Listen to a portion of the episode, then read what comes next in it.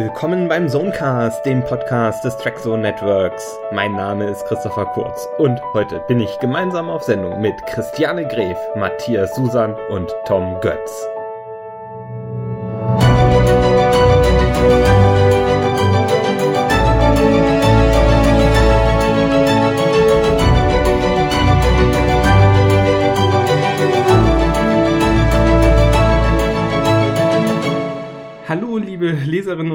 Liebe Zuhörerinnen und Zuhörer. Das ist der Zonecast und wir melden uns aus der Sommerpause zurück und wir haben willkürlich beschlossen, das ist Folge 1 der zweiten Staffel des Zonecasts. Es sind auf Sendung Christiane Gref, Matthias Susan, Tom Götz. Ich bin Christopher Kurz und heute haben wir einen ganz besonderen Gast bei uns in der Sendung, der sich auch gerade mal schnell selbst vorstellt. Ja, ein vulkanisches Hallo von mir an euch vier und auch an alle anderen. Ähm, ja, mein Name ist Björn Sölter und ich äh, würde sagen, ich lebe einen von Wort geprägten Alltag in jeder Hinsicht. Ja, wir sind äh, zusammengekommen in dieser Besetzung, weil wir über Björn, Björns Arbeit, ein neues Buch, das Björn geschrieben hat und eine Rezension sprechen wollen, die wir über sein Buch verfasst haben. Es ist eine ungewohnte Situation, in der wir uns wiederfinden. Normalerweise können wir einfach schreiben, was wir wollen und es hat äh, keinerlei Konsequenzen.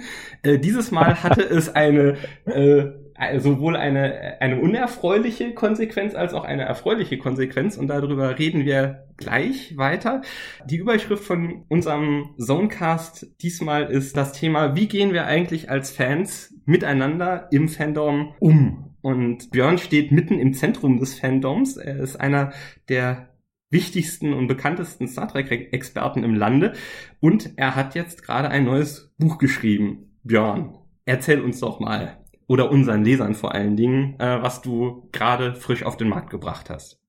Also erstmal mit dem Wort Experte bin ich ja immer sehr, sehr vorsichtig. Es gibt sehr, sehr viele Bereiche ähm, in der Wissenschaft oder so, wo man wirklich Experten braucht. Aber ob es nun einen Star Trek-Experten braucht, das äh, lasse ich jetzt mal so dahingestellt. Ich würde eher sagen, dass ich mich schon sehr lange mit Star Trek beschäftige, aber damit bin ich nicht allein. Da habt ihr sicherlich auch sehr, sehr hohe Expertise.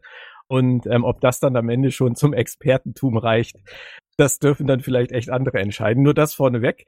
Ähm, zum Buch, ja, die Star Trek Chronik äh, folgt sozusagen meinem Es lebe Star Trek von 2018 und ähm, entstand für mich aus der Idee, nicht nur 52 Jahre in ein Buch zu pressen, sondern jeder Serie so ein bisschen mehr Luft zum Atmen zu geben. Etwas, was ja auch schon ähm, in den 80er, 90er Jahren mit dem Star Trek-Universum von Ralf Sander passiert ist, aber auf ganz andere Art und Weise.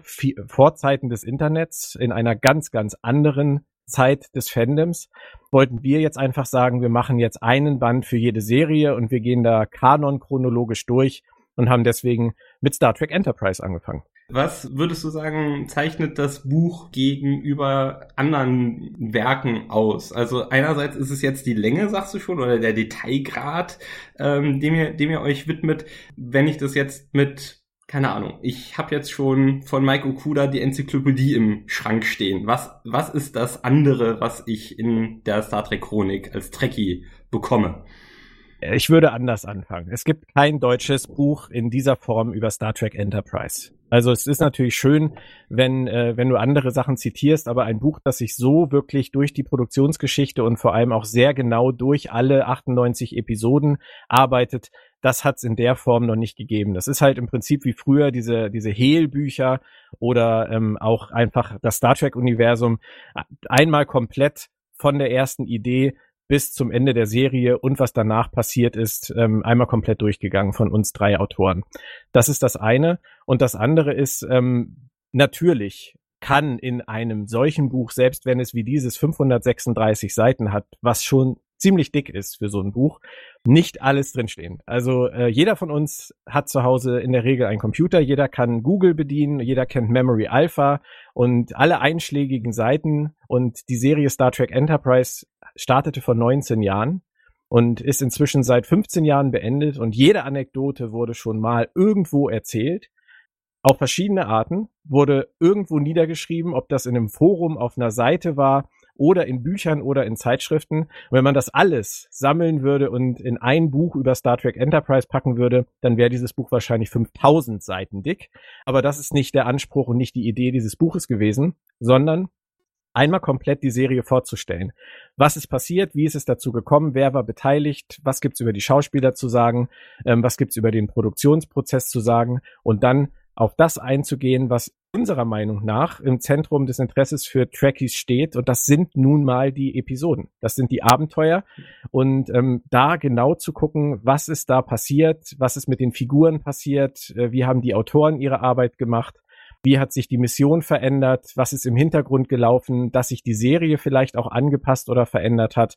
Und dann am Ende des Ganzen, nach Betrachtung der Serie, nochmal zu schauen, was wurde aus den Schauspielern und so weiter. Dazu haben wir ein paar Interviews geführt, haben noch das Romanuniversum erwähnt, obwohl es nicht kanonisch ist, was mir immer recht wichtig ist. Es gehört nun mal nicht dazu. Es ist reiner Service, dass es erwähnt wird. Und ähm, ich denke, dieses Buch ist für Menschen, die ähm, entweder Star Trek Enterprise noch gar nicht kennen oder die Star Trek Enterprise damals aufgrund von Franchise-Fatigue äh, keine große Chance gegeben haben und die Serie jetzt nochmal wieder erleben wollen. Oder halt für Leute, die es damals geguckt haben, aber aus den Augen verloren haben und vielleicht ein Rewatch jetzt ins Auge fassen. Für, da, für diese Leute, denke ich, ist das der ideale Companion Guide, um noch einmal diese ganze Geschichte von Star Trek Enterprise nachzuvollziehen wenn dann Bedarf besteht, dann kann man sich das Bonusmaterial noch angucken auf den Blu-rays. Man kann sich Memory Alpha von vorne bis hinten durchlesen. Das ist überhaupt keine Frage. Aber ich glaube, wir geben mit dem Buch trotzdem schon ziemlich gut was an die Hand für diese Leute. Für wen es nicht ist, glaube ich, das sind Leute, die der Meinung sind, sie wissen schon alles. Davon gibt es im Star Trek Fandom auch eine ganze Menge, die glauben, sie haben alle Seiten auswendig gelernt, von oben bis unten gelesen und die stellen dann immer in Rezensionen oder Forenbeiträgen Fragen wie, warum soll ich mir dieses Buch kaufen, wenn das ja alles schon im Internet zu finden ist? Und dazu kann ich nur sagen, dann hast du einfach nicht verstanden, was es mit solchen Büchern auf sich hat. Ja, äh, jetzt hören unsere Hörer, die vielleicht äh, unsere Rezension von dem Buch ähm, noch nicht gelesen haben oder vielleicht nicht den Hintergrund kennen, weswegen wir jetzt hier zusammensitzen, ahnen vielleicht schon, worauf dieses Gespräch äh, hinausläuft. Ich spiele jetzt gerade mal kurz den Ball an unsere eigene Redaktion, insbesondere auch an Matthias und Tom, die ja unsere Literaturrezensionen schreiben. Was ist so für euch der Maßstab, insbesondere wenn ihr jetzt ein Sachbuch in die Hand nehmt und das für unsere Leser von Cover to Cover lest und am Ende euch fragt, äh, kann ich das empfehlen oder nicht? Was ist das, was euch wichtig ist? Generell muss ich sagen, weil ich eben halt auch schon viel Hintergrundwissen habe und wie gesagt, man das eben halt auch nachlesen kann im Internet, äh, stehe ich eher so auf wissenschaftsorientierte Bücher, die eben so spezifische Themen ähm, herausarbeiten. Also da gibt's ganz viele, auch im englischsprachigen Bereich habe ich ganz viele, äh, muss gerade mal in mein, mein, äh, mein Regal gucken, also irgendwie die Philosophie von Star Trek gibt's zum Beispiel oder auch äh, Star Trek Parallel Narratives, da geht's um Geschichte, Metaphysics of Star Trek, also solche äh, Bücher mag ich eigentlich ganz gerne, weil die nochmal so ein bisschen äh, themenspezifisch auf bestimmte Aspekte in Star Trek eingehen und nicht so Überblickswerke sind. Äh, das ist aber jetzt ein persönlicher Geschmack eben von mir. Ähm, das ist vielleicht auch was, was im deutschen, deutschsprachigen Raum schon es gibt, aber nicht so in der Form wie zum Beispiel im englischsprachigen Bereich. Da gibt's da sehr viele äh, wissenschaftliche Sachbücher, sag ich mal. Bei äh, jetzt solchen Überblickswerken ist natürlich auch wiederum die Frage, wie der Björn eben gesagt hat, äh, wer ist der Adressat? Ich finde es interessant, also ich habe es noch nicht äh, gelesen, aber ich habe mal so, ich jetzt bestellt jetzt und habe mal reingeguckt. Also es ist natürlich ein schönes Überblickswerk. Ich kann noch nicht so viel dazu sagen, weil ich es eben noch nicht so ganz gelesen habe, sondern nur mal überflogen. Was ich interessant fände, wäre so ein Blick von heute zurück. Also ähm, du hast ja deine Rezension da reingepackt. Vielleicht auch äh, so die Frage, hat sich dein Blick auf die Serie geändert in den letzten 15 Jahren? Hat sich der Blick im Fandom vielleicht auch auf die Serie geändert? Weil ähm, ich kann mich noch erinnern, dass die äh, Serie damals sehr kritisiert worden war oder auch in meinem Bekanntenkreis, die auch so ein Star Trek geguckt haben, die haben den Pilotfilm gesehen und dann haben sie gesagt, das ist nicht mein Ding, haben da nicht weitergeguckt, was ich selber jetzt nicht verstehen konnte, weil mir hat der Pilotfilm eigentlich sehr gut gefallen. Also so ein, ein Blick zurück, so eine Einordnung in einen zeitlichen Kontext damals und heute. Und äh, was ich auch mal sehr interessant finde, ist vielleicht auch so ein bisschen, wie war denn die Presseberichterstattung in der damaligen Zeit? Wurde es sehr kritisch betrachtet, wurde es gut betrachtet? Oder eben auch ähm, diese Interviews fand ich zum Beispiel interessant, da hätte ich vielleicht gerne noch ein bisschen mehr gehabt. Also auch mit den Produzenten, ich weiß, es ist vielleicht schwer an die ranzukommen, mhm. aber zum Beispiel Rick Berman, der ist ja auch sehr heftig kritisiert worden, dass man vielleicht da auch mal fragt, nach 15 Jahren, äh, wie er heute darauf äh, blickt auf die Serie. Sowas finde ich also interessant. Also eine, eine Chronik einmal zusammenfassen, natürlich die Serie, die wichtigsten Aspekte damals, aber ich äh, mag den Aspekt, ähm, so ein bisschen dann in der Retrospektive zu gucken, äh, wie guckt man denn heute nach 15 Jahren oder bei den anderen Serien ist es noch länger, wie guckt man heute auf die Serie, was kann uns die Serie vielleicht heute noch sagen? Das fände ich zum Beispiel sehr interessant. Dazu kann ich ja vielleicht eine Sache kurz sagen. Star Trek Enterprise ist ja von den klassischen Star Trek Serien trotzdem noch die neueste Serie. Und auch wenn es 15 Jahre sind, ist das ja natürlich nichts im Vergleich zu 50. Ähm, ich bin der Meinung, dass man Star Trek Enterprise noch mit relativ äh, aktuellen Maßstäben bewerten kann. Und als ich meine Rezension aufgearbeitet habe, ich habe ja damals die Serie sozusagen live rezensiert äh, für Serienjunkies, das ist ja auch einer der Kritikpunkte von Tom gewesen. Ähm, als ich die aufgearbeitet habe, was übrigens Tom äh, im Gegensatz zu dem, wie du es dargestellt hast, kein simples Copy and Paste war, sondern eine Heidenarbeit, die mich viele, viele, viele Wochen gekostet hat, ähm, ist mir aufgefallen, dass ich es eigentlich immer noch genauso sehe. Ich habe äh, an einigen Stellen dann Dinge geändert, tatsächlich. Ähm, also es ist nur faktisch kein Copy and Paste, das ist halt tatsächlich inhaltlich auch ähm, ergänzt, gekürzt, erweitert, umgeschrieben. Es ist sowieso äh, von der, von der Sprache her hat sich einiges geändert, denn auch ich bin 15 Jahre älter geworden und äh, 15 Jahre weiter in der Art und Weise, wie ich schreibe. Und ähm, rein inhaltlich von, von dem, was ich über Star Trek Enterprise sagen möchte, ist das, was ich in diesem Buch geschrieben habe, immer noch das Definitive aus meiner Sicht, aus meiner ganz subjektiven Sicht. Und äh, da gibt es keinen wirklichen Unterschied zwischen ähm, damals und heute mich. Wenn wir jetzt äh, beim zweiten Teil der Star Trek Chronik die Classics haben, da werden wir es anders angehen. Erstens wird es da so sein, dass alle Rezensionen von uns drei Autoren neu geschrieben werden. Jeder hat eine Staffel bekommen. Ich habe die dritte. Ob das, eine, ob das ein Segen ist oder nicht, das, das wird sich dann noch zeigen. Ähm, nein, ich habe freiwillig die dritte genommen. Ich habe mich ums Box äh, Brain gerissen. Ähm, aber alleine schon deswegen wird es natürlich anders sein. Das wird Tom sicherlich auch freuen, weil damit fällt dieser Kritikpunkt ab dem zweiten Buch auf jeden Fall schon mal komplett weg.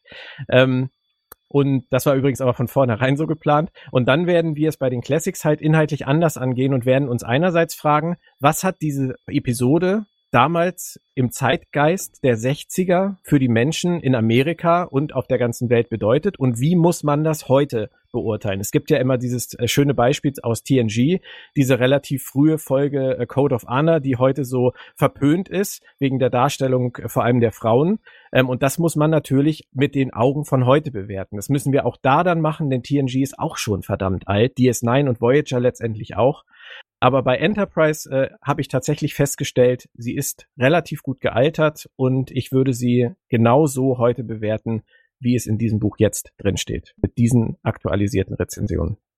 Tom, du hast es am Ende geschrieben und ich weiß, du hast schon Wochen vorher davon gesprochen, dass dieses Buch jetzt endlich bei dir auftauchen würde. Erzähl mal ein bisschen was davon. Vielleicht einerseits, was dir wichtig ist. Du schreibst ja für uns einen ganzen Haufen Literaturrezensionen. Was dir allgemein wichtig ist, aber vielleicht auch nochmal speziell, was du an Vorfreude auf dieses Werk hattest und warum.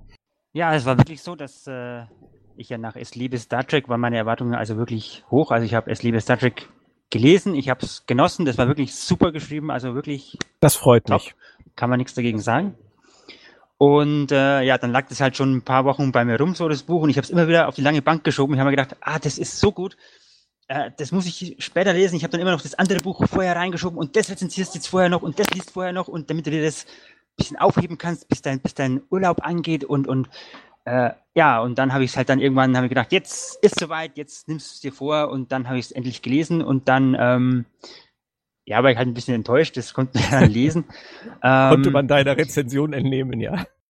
Wobei ich ja bei Sachbüchern immer, also ich muss dazu sagen, ich hab, bin jetzt auch seit 30 Jahren fast, äh, ich glaube, ich habe alle deutschen Star Trek Bücher bei mir im Schrank stehen. Und da ist halt auch immer so, äh, wenn ich so ein Buch angehe, ja, was, was bietet es mir noch Neues? Okay, ja, ist bei mir auch immer ein großer Punkt auch mit, gebe ich auch offen zu. Was ich jetzt auch mal noch sagen will, also ich wollte in keiner Weise irgendwie die Arbeit von euch dreien als Autor da irgendwie schmälern oder so oder, oder irgendwie runtermachen. Also das war überhaupt nicht mein Ziel. Ich wollte also nur hier subjektiv meine Meinung quasi zu dem Werk eben ja. Äh, ich, ich, möchte, ich möchte mich einmal ganz kurz vorab erstmal so überhaupt dafür bedanken, dass du es, liebe Star Trek, ja schon mal positiv äh, wahrgenommen hast. Das ist ja schon mal sehr schön. Das war ja auch das für mich wirklich definitiv wichtige Werk, was ich da 2018 gebracht habe. Ähm, und was das andere angeht, äh, Tom, äh, du hast jedes Recht, dieses Buch so zu verreißen, wie du, wie du lustig bist. Das ist, äh, das ist nun mal heutzutage so. Das kann auf jeder Seite, in jedem Forum und äh, überall getan werden. Und ich finde das auch völlig in Ordnung. Ordnung. Ich finde das völlig legitim. Ähm, du hast dir mit deiner Rezension hier für Trackzone wirklich wahnsinnig viel Mühe gegeben, weil sie ist auch sehr lang geworden. Du bist auf jeden Aspekt eingegangen. Du hast versucht, jeden Aspekt zu begründen. Du hast deine eine schlechte Wertung begründet und ähm, das ist letztendlich alles, was man erwarten kann. Und niemand, weder wir, also ich nicht als Autor, ich nicht als Verleger des Buches, äh, kann dagegen irgendwas sagen. Das ist völlig in Ordnung, dass du das Buch blöd findest. Ich gl glaube aber, dass einerseits du vielleicht wirklich zu viel weißt für ein solches Buch, weil du hast es ja selber gesagt, du hast es alles im Schrank stehen und ähm, du hast auch in deiner Rezension ja x-mal Ralf Sander erwähnt. Ähm, ich bin mir, bin mir einfach nicht ganz sicher, ob die Art und Weise, wie du es besprochen hast, äh, wirklich maßgeblich ist für den Otto Normal-Fan. Ähm, weil du dir, weil du halt schon eher zu den Leuten gehörst, die wirklich wahrscheinlich äh, alles gelesen haben, auch wie ich, rauf und runter und die man einfach nicht mehr überraschen kann. Es ist nicht mehr möglich, Leute zu überraschen. Es gibt keine Anekdoten, die nicht irgendwo zu finden sind. Und von daher glaube ich, dass das eher daran liegt.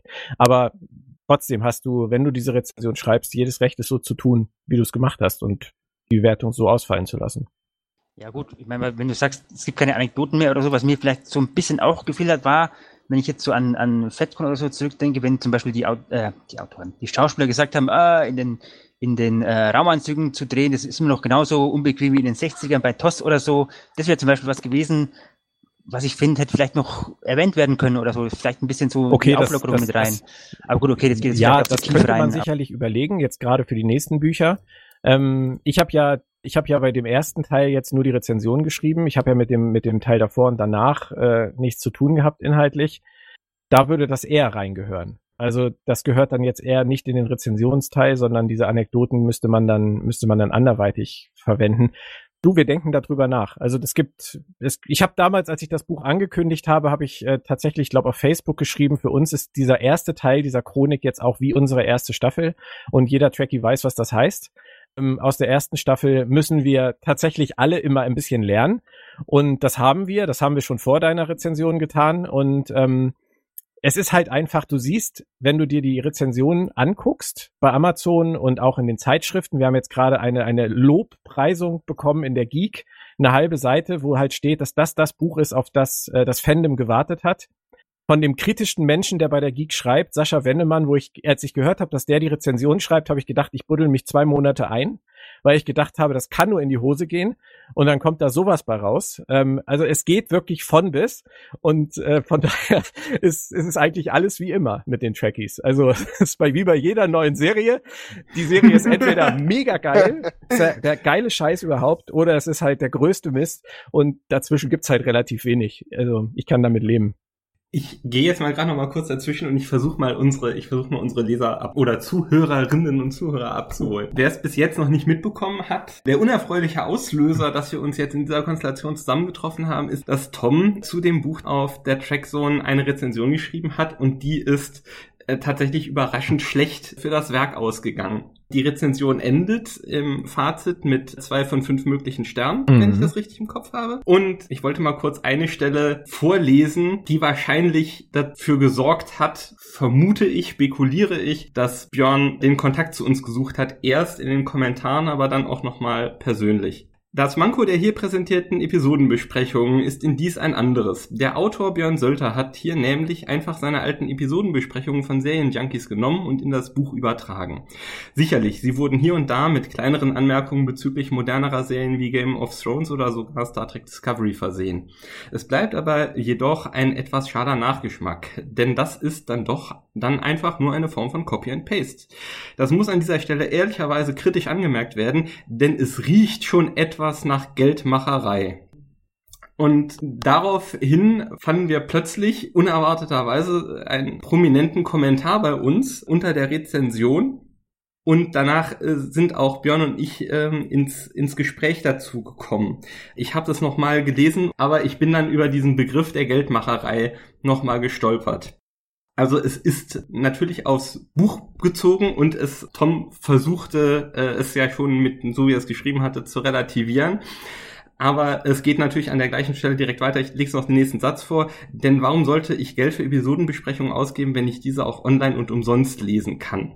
Und da äh, macht im Prinzip Tom, so glaube ich ihn zu verstehen, die Kosten-Nutzen-Rechnung äh, für unsere Leser auf bei der Frage, naja, schaffe ich mir das jetzt noch an oder schaffe ich es nicht an? Ich möchte noch einmal ganz kurz wiederholen, nur falls das nicht rübergekommen ist. Äh, Tom, ich finde, der, ich finde, ja. du hast absolut jedes Recht dazu, das Buch scheiße zu finden. Aber in diesem Text, den Christopher gerade vorgelesen hat, und das ist nur meine ganz persönliche Meinung, und das ist auch der einzige Grund, warum ich Christopher überhaupt eine Mail geschrieben habe.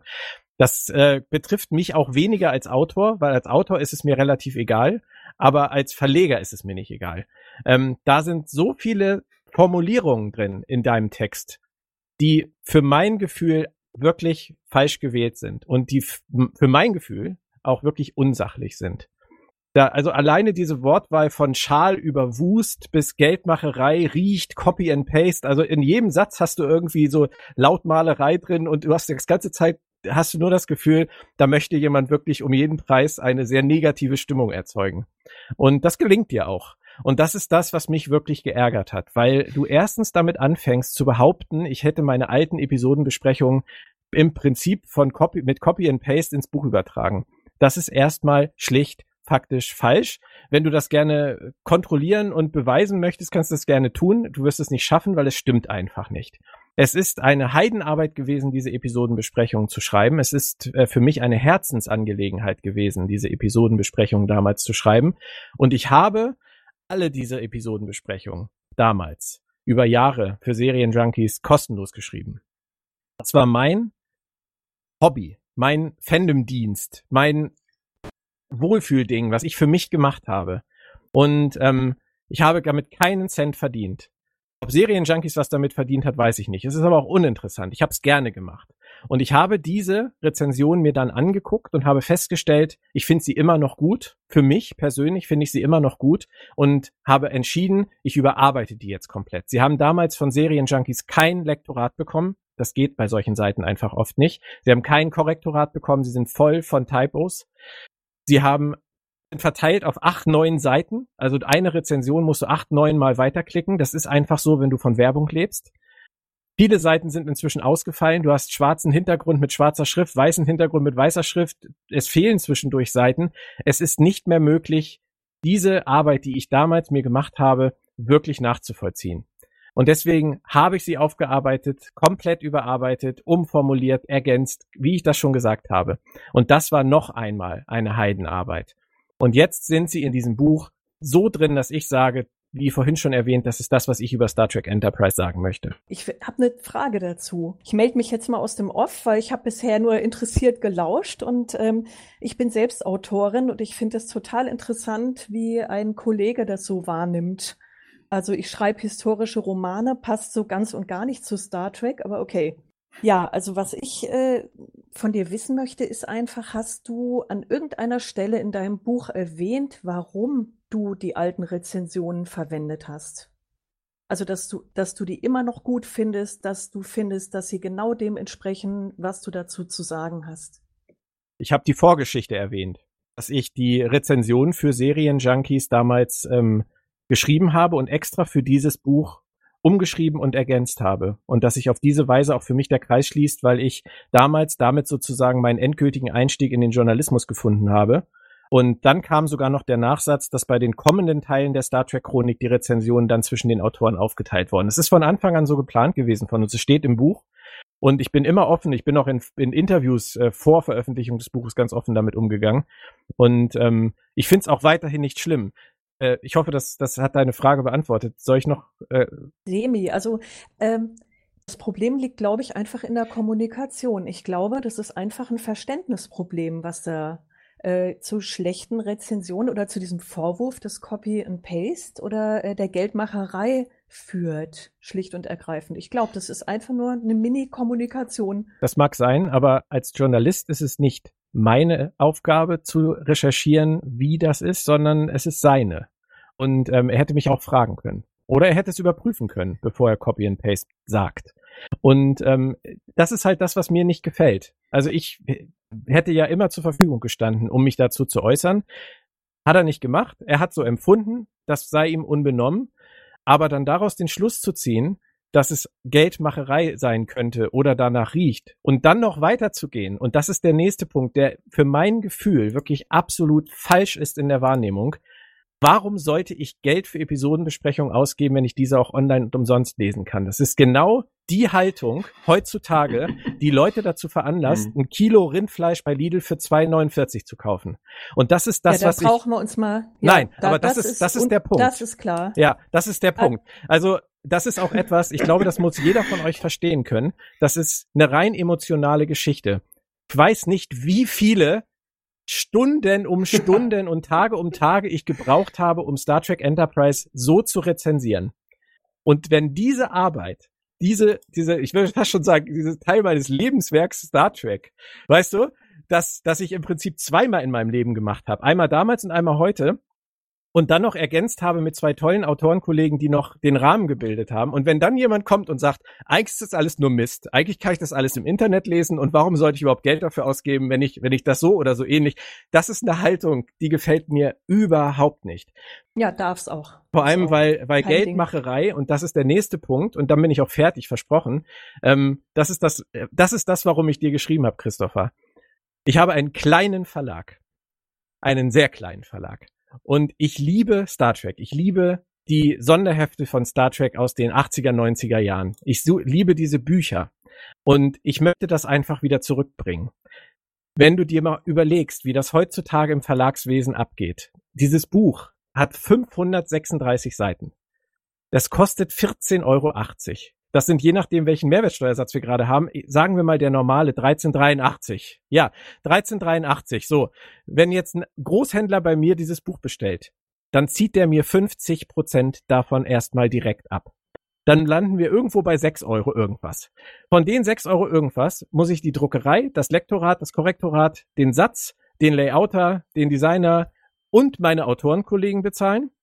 Und ich lüge dich nicht an, wenn ich dir sage, pro Buch bleiben mir bei der Star Trek Chronik vielleicht ein Euro über. Vielleicht auch ein Euro zwölf. So. Du bist leider zu schnell, lieber Björn, weil was ich eigentlich fragen wollte, ich wusste nicht, ob ich es mich trauen darf. Äh, aber du hast es jetzt schon so trans schön transparent gemacht.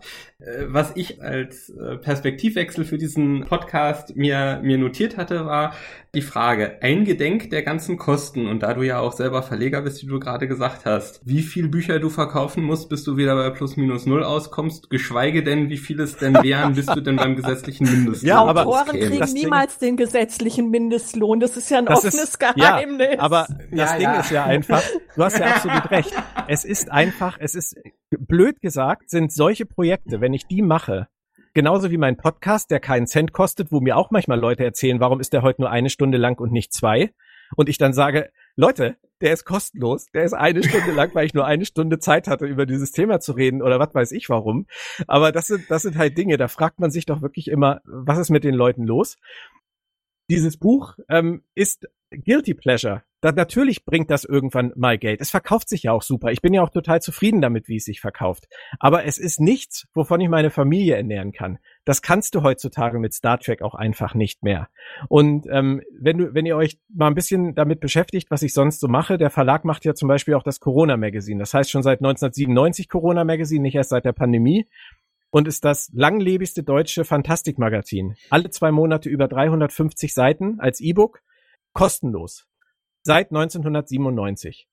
Und das ist ein Heidenaufwand, das ist eine mega geile Redaktion, die alle umsonst arbeiten und ich arbeite als Chefredakteur umsonst, ich setze es umsonst, ich designe, layoute es umsonst, mache das Cover umsonst und trage die Kosten für den Vertrieb. Willkommen im Club. Genau, das sind Dinge, wenn man sich das mal überlegt, dann ist es einfach meiner Meinung nach wirklich eine Frechheit, von Geldmacherei zu sprechen. Und das kann ich an dieser Stelle wirklich nicht unkommentiert lassen. Wenn ihr das irgendeinem Großkonzern vorwerfen wollt, meinetwegen, aber bitte nicht einem Kleinverlag und schon gar nicht mit einem Star Trek Sachbuch, das in der Produktion so viel kostet, weil es so dick ist und weil es so dick werden sollte, dass es sich hinten und vorne für weder für die Autoren, Kollegen noch für mich irgendwie rentieren kann.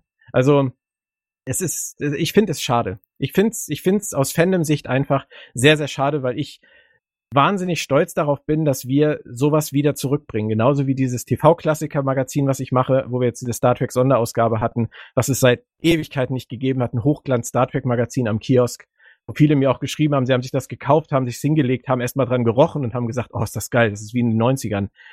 Das ist, das ist das, was wir wollen. Und nicht, weil wir ähm, uns eine Insel in der Südsee kaufen wollen, sondern weil wir Fans sind. Und ähm, deswegen ärgert mich sowas. Ich glaube aber, der Tom hat das ganz anders gemeint, als du das aufgefasst hast. Ich glaube, dass er mit Geldmacherei mehr gemeint hat in Bezug auf seine Erwartungshaltung. Das brauche ich nicht unbedingt, um mir das nochmal zu kaufen, weil ich es meiste schon kenne. Ich nehme dir mal Nee, ein Beispiel. sorry, das muss man anders schreiben. Sorry, das muss ja, man anders da, schreiben. Da gebe ich, geb ich dir recht, das hätte man vielleicht anders schreiben müssen, aber ich glaube, er hat es ganz anders gemeint, als du es jetzt als persönlichen Vorwurf empfunden hast. Ich gebe dir mal ein Beispiel. Er- Ich glaube auch nicht, dass er dein Buch scheiße findet, sondern dass er eben eine andere Erwartungshaltung hatte. Ich glaube nicht, dass er was über Ja. die Qualität sagt. Mein Beispiel, du hast ja gesagt, du bist VfB Stuttgart-Fan. Jetzt ist das Trikot vom VfB Gottes Stuttgart. Nee, nee, pass mal auf, das Trikot vom VfB Stuttgart hat ja diesen äh, Brustring, diesen roten, ne? Ja. Und sonst ist das Trikot ja fast immer gleich. Vielleicht Ja. der Kragen mal ein bisschen anders und vielleicht mal irgendwelche Applikationen an den Ärmeln.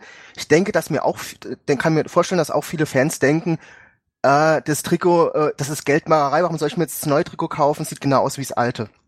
Das sagt aber gar nichts darüber aus, ob das Trikot jetzt nicht äh, ein Haufen Arbeit dahinter steckt für die Designer oder ob die Qualität des Stoffes schlecht ist, sondern es ist Ja, einfach aber- nur das Denken, naja, eigentlich habe ich das ja so oder so ähnlich schon im Schrank, also brauche ich es mir nicht nochmal zu kaufen, es ist Geldmacherei.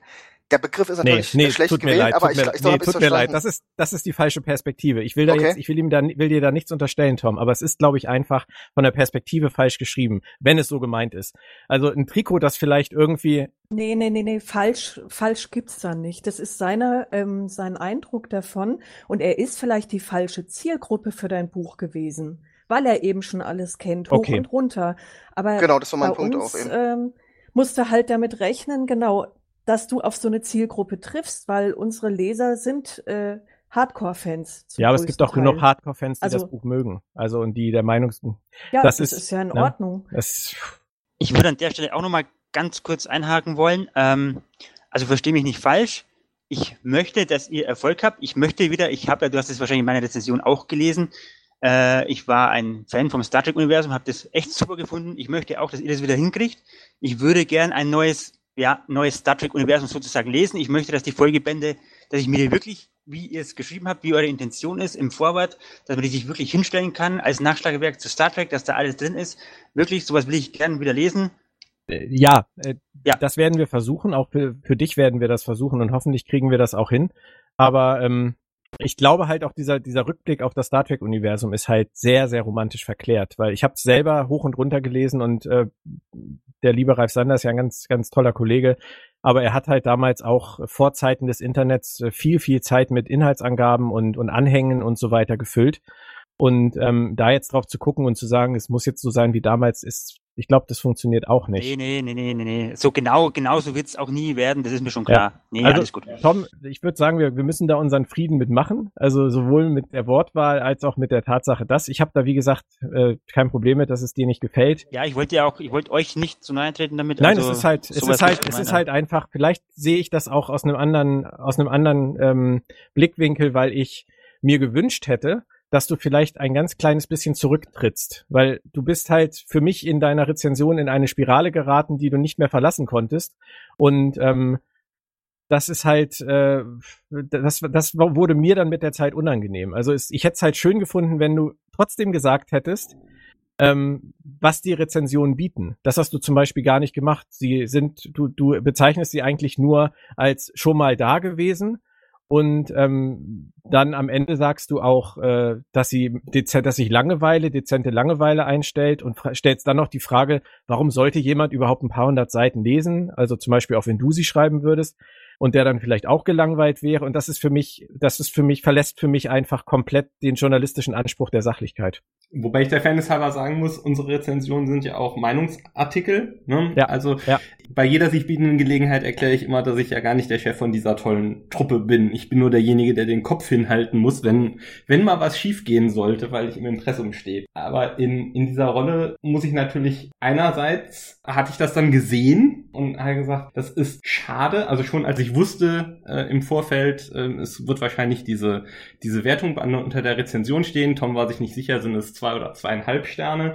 Äh, Tom und ich hatten im Vorfeld noch drüber gesprochen, können wir das denn machen? Also, ne, der ich, ja, ich bitte ist ja einer euch. von uns. Also, ja, aber ist, ich bitte ne, euch, das müsst ihr machen. Das ist, das, das müsst ihr machen, wenn ihr das ne? so seht. Also ist, äh, Björn ist einer von uns und meine Reaktion war halt auch die, na, die du gerade gebracht hast. Wenn du das wirklich so siehst. Dann schreib es so. Ja. Das ist der Punkt, wo ich auch sage, also das, es wird uns manchmal unterstellt, ne, dass wir Gefälligkeitsjournalismus tun. In Wirklichkeit machen wir es uns nämlich gerade wirklich nicht leicht. ähm, und Das, habt ihr jetzt das auf jeden Einzige, Fall worüber- widerlegt.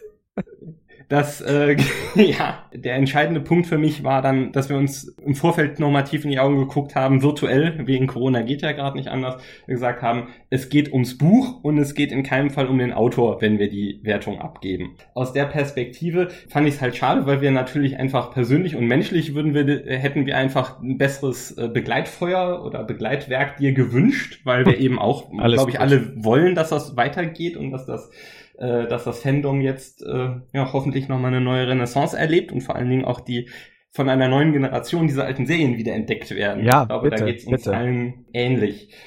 Was allerdings tatsächlich sehr, sehr schwierig ist, ähm, und das haben wir dabei dann gelernt, äh, ist es gar nicht so einfach, immer tatsächlich fair und sachlich dabei zu bleiben. Ne? Es sind tatsächlich, glaube ich, diese beiden Sichtweisen Mhm. aufeinander geprallt. Tom hatte, bevor er das Buch in die Hand genommen hatte, ein anderes Buch im Kopf als das, was er gelesen hatte. Ja, die Erwartungshaltung Ja, ist unser wie bei Feind. Discovery und so. Picard, muss man sagen. Ne? Du hast bei Discovery und Picard ja auch die Erwartung gehabt und dann, oder bei den neuen Star Wars Filmen und dann wirst du halt so Jetzt enttäuscht. kommt Das war die halt dann- Überleitung. Gebe ich zu. Super, genau, darauf wollte ich, darauf wollte du ich noch nämlich. die Überleitung machst, sorry, dass ich nochmal einhake, aber ich hätte trotzdem mal eine Frage zu den anderen Büchern, die jetzt noch kommen an Björn. Äh, wie sieht denn das aus bei Next Generation, Deep Space Nine und Voyager? Der Anteil an Rezensionen war jetzt ziemlich groß. Äh, ich glaube, Enterprise hat so um die 90 Folgen. Mhm. Die anderen haben so doppelt so viele ungefähr. Äh, das wird ja dann kein 1000 Seiten Buch wahrscheinlich. Nein, das, ne? das wird, wird kein, das dann das, reduziert. wird, das wird kein 1000 Seiten Buch. Ähm, ich denke, man kann tatsächlich bei den Rezensionen etwas runtergehen. Das wäre mein, meine ähm, Konsequenz auch aus dem ersten Buch. Ähm, wie viel wir dann nachher haben, was wir noch drucken können, was wir noch vertreten können, äh, werden wir sehen. Ähm, da müssen wir uns rantasten. Wir haben ja zum Glück jetzt erstmal die Classic-Serie und äh, da ist noch Animated mit drin. Also da sind wir auch schon mit ein paar mehr Folgen jetzt gesegnet. Ähm, schauen wir mal. Also es werden keine 1000 Seiten Bücher, nein, und es werden auch keine mehrteiligen Bücher. Das könnte dann tatsächlich in Richtung Geldmacherei gehen, wobei ich da wahrscheinlich dann eher pleite von gehen würde. Ähm, aber wir gucken einfach mal. Und was das zweite Buch angeht, ich würde dir Tom einfach anbieten, ähm, wenn das Buch rauskommt, ich schicke dir das einfach rüber und dann guckst du, ob wir es besser hingekriegt haben. Es ist mein Anspruch, es besser hinzukriegen, auch für dich, weil ich äh, um die Problematik natürlich weiß, dass es viele, viele verschiedene Fans gibt im Fandom mit sehr unterschiedlichem Kenntnisstand. Und ich möchte natürlich am liebsten alle abholen, das geht nicht, aber es wäre mir wichtig, es zu versuchen und dann sagst du mir einfach ganz ehrlich in Form einer Rezension bei Trackzone, ob ich es geschafft habe oder nicht. Und wenn es dann das nächste Mal drei Sterne sind, dann bin ich eigentlich schon zufrieden. Nein, sehr gerne. Nee, deswegen sitzen wir hier und reden drüber. Nee, alles gut.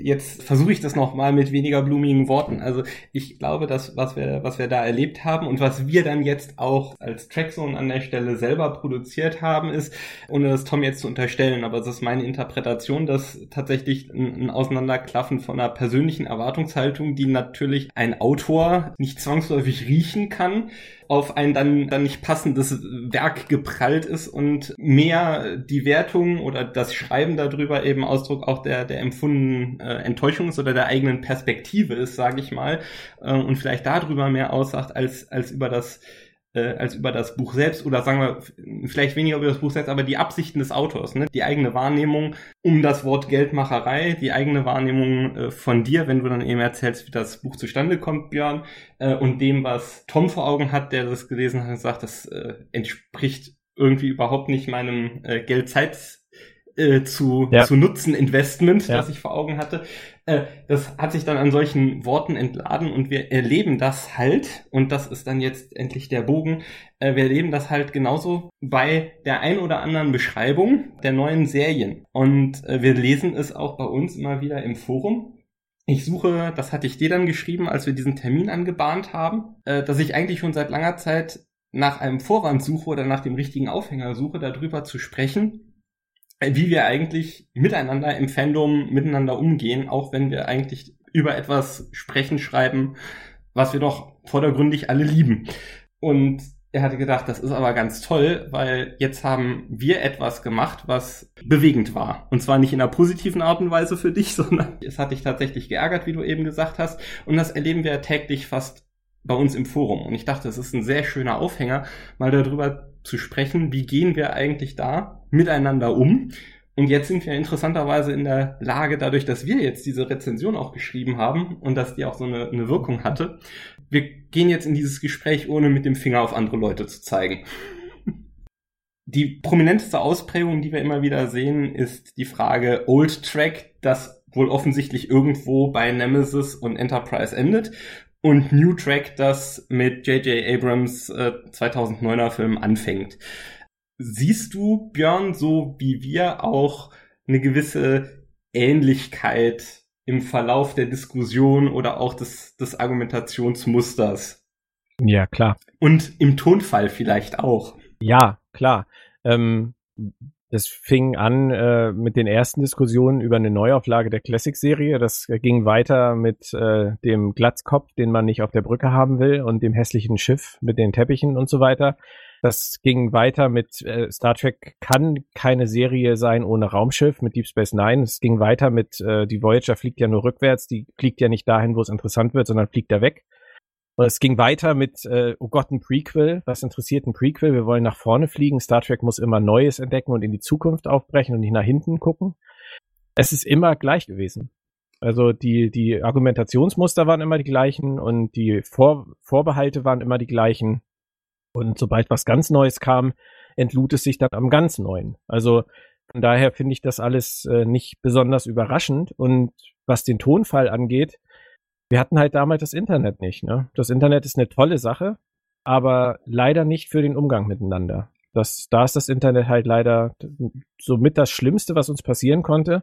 Und äh, all die Leute, die im Internet ihren Frust und ihren mangelnden Respekt und ihre mangelnde Wertschätzung für andere entladen, ähm, die kriegen wir halt täglich vorgeführt, dadurch, dass wir online leben. Das ist der einzige Unterschied. Früher hat man am Stammtisch gesessen mal, beim Star Trek Stammtisch und hat mal eine Parole abgegeben, die haben dann fünf oder sechs Leute gehört und wieder vergessen. Ähm, heute steht's im Internet und es lesen zu viele Leute zu viel Blödsinn. Ja, da gab's ja auch äh, in der Vergangenheit ziemlich viele Fake News in Bezug äh, auf Star Trek, ne? Das hat ja so die Runde gemacht. Ja.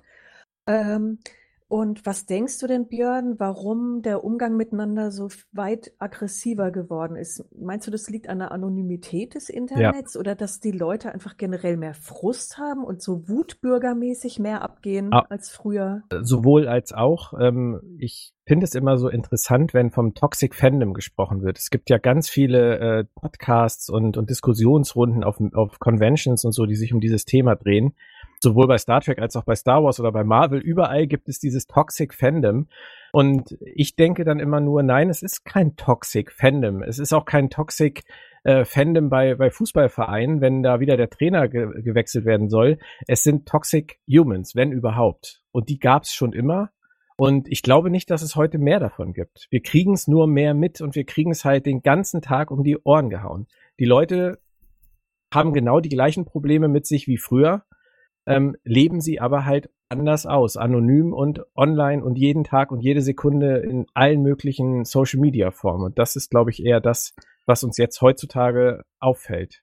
Du bist ja Journalist, ähm, da hast du bei deiner Arbeit wahrscheinlich auch so gewisse Erfahrungswerte, gerade in Bezug auf Social Media, oder? Ja, natürlich, klar. Also was, das, äh, was die Leute ja bei mir zum Beispiel, wenn ich es denn mal mitkriege, ich habe es mir schon vor Jahren abgewöhnt, äh, solche Kommentare in irgendwelchen Gruppen oder in äh, Facebook oder Twitter oder so zu lesen, wenn es mich jetzt nicht direkt betrifft oder ins Auge sticht. Ähm, aber was da halt dann auch immer wieder kommt, ist halt Vorwürfe, wenn ich irgendwas gut finde, dann bin ich halt Lohnschreiber von CBS. Das ist immer so das, ist das Lieblingsargument mhm. der Leute. Ähm, da rollt halt der Rubel für den Sylter, wenn er halt wieder irgendeine Serie nicht direkt verreist. Ja, wäre schön, wenn es so wäre. Also CBS hat mich bisher noch nie bezahlt. Aber ähm, wenn die Leute sich besser damit fühlen, zu glauben, dass ich dafür bezahlt werde, dass ich irgendwas mag, ist das auch ihr gutes Recht. Und die andere Seite ist halt, wenn ich dann mal kritisch bin, wie ich ja auch oft genug bei Discovery war oder bei Picard oder auch bei den alten Sachen, auch bei Enterprise sind ja unheimlich viele Verrisse drin in den, in den Rezensionen im Buch, ähm, dann bin ich halt einer der, der ewig gestrigen und ich bin sowieso immer unzufrieden und äh, was auch immer. Es ist, es ist auch völlig egal. Also hm. ich schreibe, als Journalist schreibe ich ohnehin, versuche ich zumindest, immer sachlich das zu schreiben, was, was äh, von mir erwartet wird im Sinne von ähm, fair, respektvoll mit den, mit den Verantwortlichen, respektvoll mit der Materie, ähm, alle Aspekte beleuchten und ähm, bestmöglich mit meinem Hintergrundwissen zu Star Trek äh, irgendwie in Einklang bringen. Mehr kann ich nicht machen. Und was dann die Leute daraus machen, ob sie es gut finden oder nicht, ob sie es verstehen oder nicht, ist nicht mein Problem. Das ist, ich gebe es ab, nach bestem Wissen und Gewissen. Mein Arbeitgeber ist zufrieden oder nicht und was die Leute darüber denken es spielt letztendlich keine Rolle. Mhm. Ich würde nochmal gern die, die Schleife schlagen. Du hattest es eben schon erwähnt, es ist nicht das, das toxische Fandom, es sind im Zweifelsfall toxische ja. Menschen.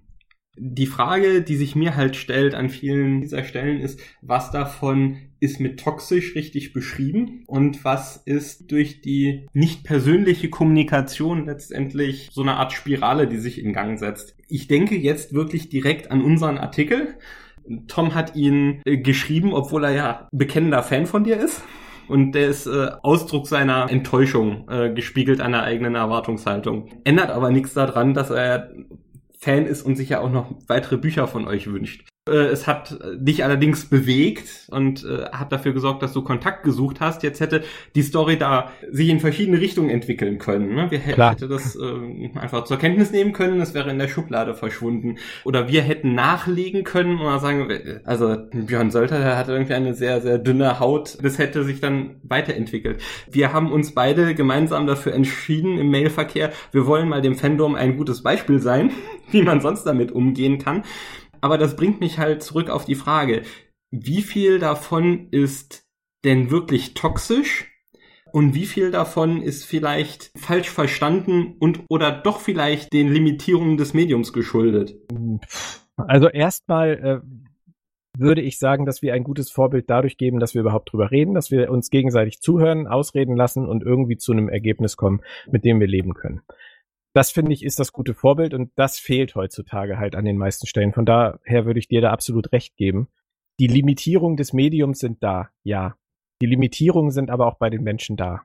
Also ähm, man kann auch Dinge verstehen, die vielleicht etwas kürzer dargestellt sind in, in den sozialen Netzwerken. Man kann auch über Dinge hinwegsehen. Man kann auch erst denken und dann antworten und, und, und. Da gibt's viele, viele Möglichkeiten. Also ich, Missverständnisse sind bestimmt im Internet ein Riesenproblem, haben aber im Zweifelsfall auch was mit zu kurzer Lunte der Leute oder wieder mangelnder Respekt, mangelnder Wertschätzung, mangelnder innerer Ruhe, was auch immer zu tun. Das ist mhm. sicherlich von, von Fall zu Fall anders. Aber wenn du fragst, was toxisch ist oder ähm, ich gebe euch gerne ein Beispiel. Letztes Jahr, glaube ich, war das bei der zweiten Discovery-Staffel. Da hatte ich eine Episode relativ negativ beschrieben und da kriegte ich dann eine generische Web.de-Mail von jemandem, der mir schrieb, ich soll sterben.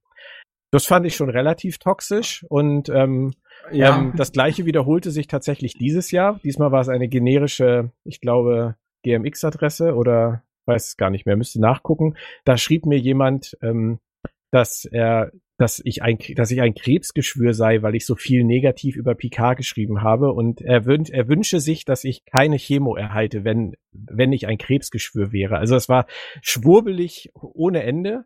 Es war auch ganz schwurbelig geschrieben. das ist, finde ich, schon arg toxisch. Aber ich habe da irgendwann mal mit einem sehr netten Autorenkollegen drüber gesprochen, der auch schon sehr lange, viel länger als ich in diesem Bereich ähm, aktiv ist und der das auch sehr gut kennt, sehr genau kennt und das alles auch schon erlebt hat, so wie ich. Und der hat zu mir einfach äh, gesagt, dass ähm, ich diese Dinge überhaupt nicht an mich heranlassen darf und äh, die Probleme anderer nicht zu meinen Problemen machen darf. Sind, wenn jemand sowas schreibt, dann äh, spricht das für sein eigenes Leben und seine eigene Problematik und äh, letztendlich nicht für meine.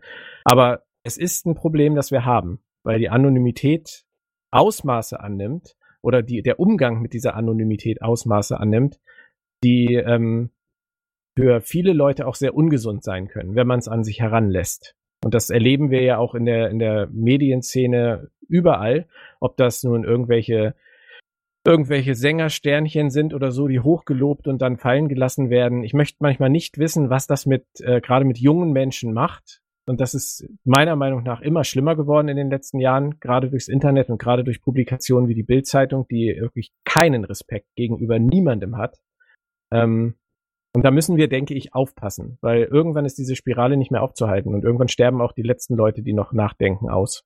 Also ich gebe dir vollkommen recht. Bei uns auf der Webseite, wir haben seit dem Neustart bisher, weil wir am Anfang auch wenig, nach dem Neustart wenig äh, Kommentare haben, hatten wir keine explizite Netiquette und irgendwann mussten wir uns halt auch Gedanken darüber machen, was lassen wir durch und was nicht. Und bisher fahren wir eine sehr liberale Politik, aber es gibt, wie du das gerade sagst, es gibt die Grenze zur persönlichen Beleidigung und da ist es nach meinem Dafürhalten genauso, wie du es eben auch geschildert hast, unfair gegen Personen, egal ob die jetzt andere Kommentatoren sind, den Autor oder auch, sagen wir mal, die Schaffenden des rezensierten Gegenstandes, mhm. sag ich mal.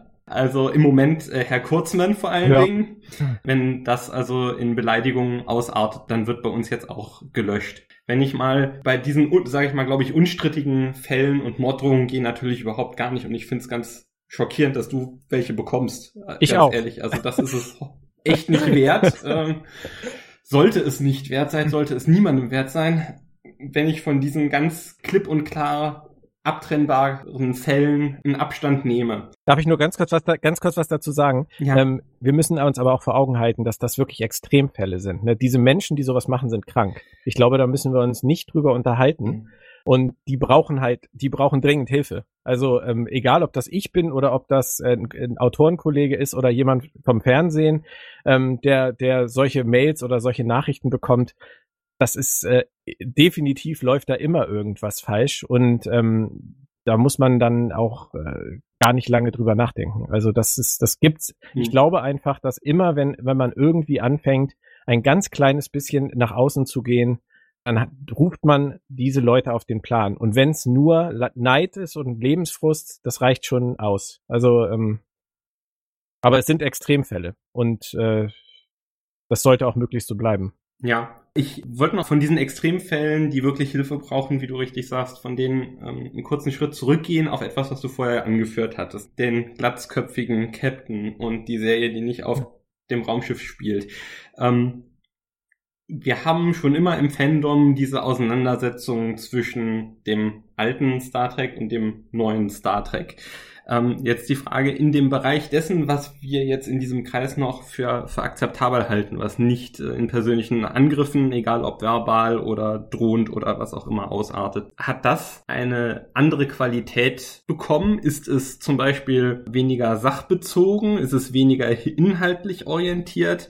Oder ist es vielleicht auch so, dass tatsächlich in jüngster Zeit die Serien kritikwürdiger geworden seien?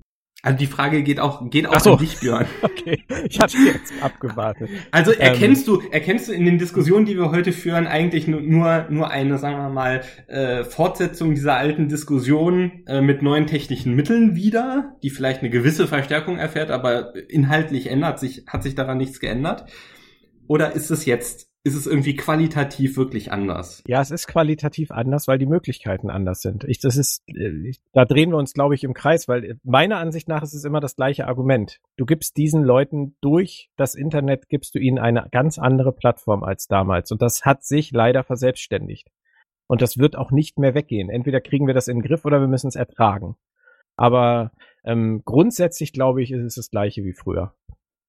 Es ist nur eine, Mhm. eine ganz andere, schreckliche Qualität geworden, auf der wir uns teilweise in, in irgendwelchen Gruppen, in, in Foren oder auf Seiten oder wie auch immer bewegen. Weil einfach jeder alles raushauen kann, was ihm gerade so durch den Kopf geht. Oder auf die Straße geht und gegen Corona demonstriert. Es ist egal in welchem Bereich. Jeder darf machen, was er möchte und tut das auch und wir müssen halt damit leben. Ja, ich sag auch, es ist, ähm, ich stelle eine zunehmende Aggression fest. Ich kann aber nicht ergründen, woher diese Aggression rührt.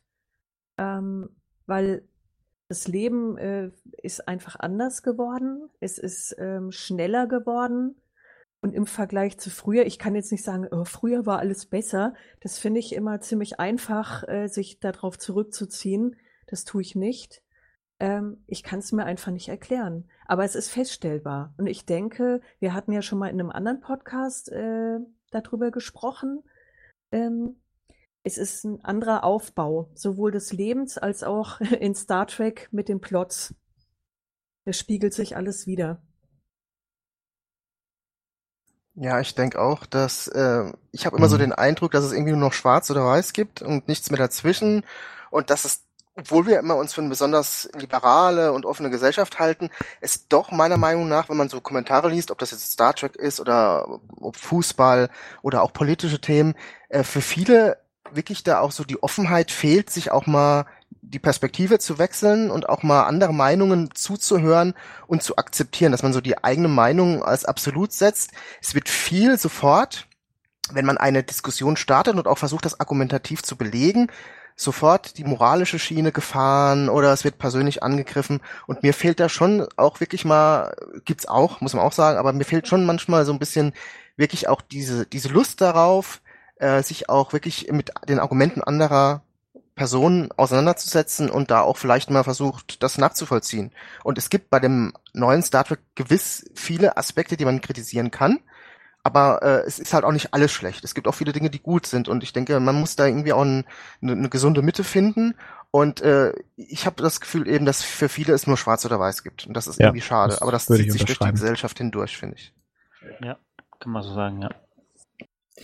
Was meiner Beobachtung nach äh, zu einer, zu einer qualitativen Veränderung geführt hat, ist, dann greifen wir dann mal Geldmacherei im, im echten Sinne auf. Vielleicht ist es auch äh, von mir eine bös, boshafte Unterstellung an der Stelle, aber so nehme ich das wahr. Oder ist es ein gewisser Narzissmus, der da äh, ins Spiel kommt dass um ein Stück des Kuchens der Aufmerksamkeit in dieser, in diesem Netz zu erhalten, es erstrebenswert ist, extreme Überschriften zu produzieren.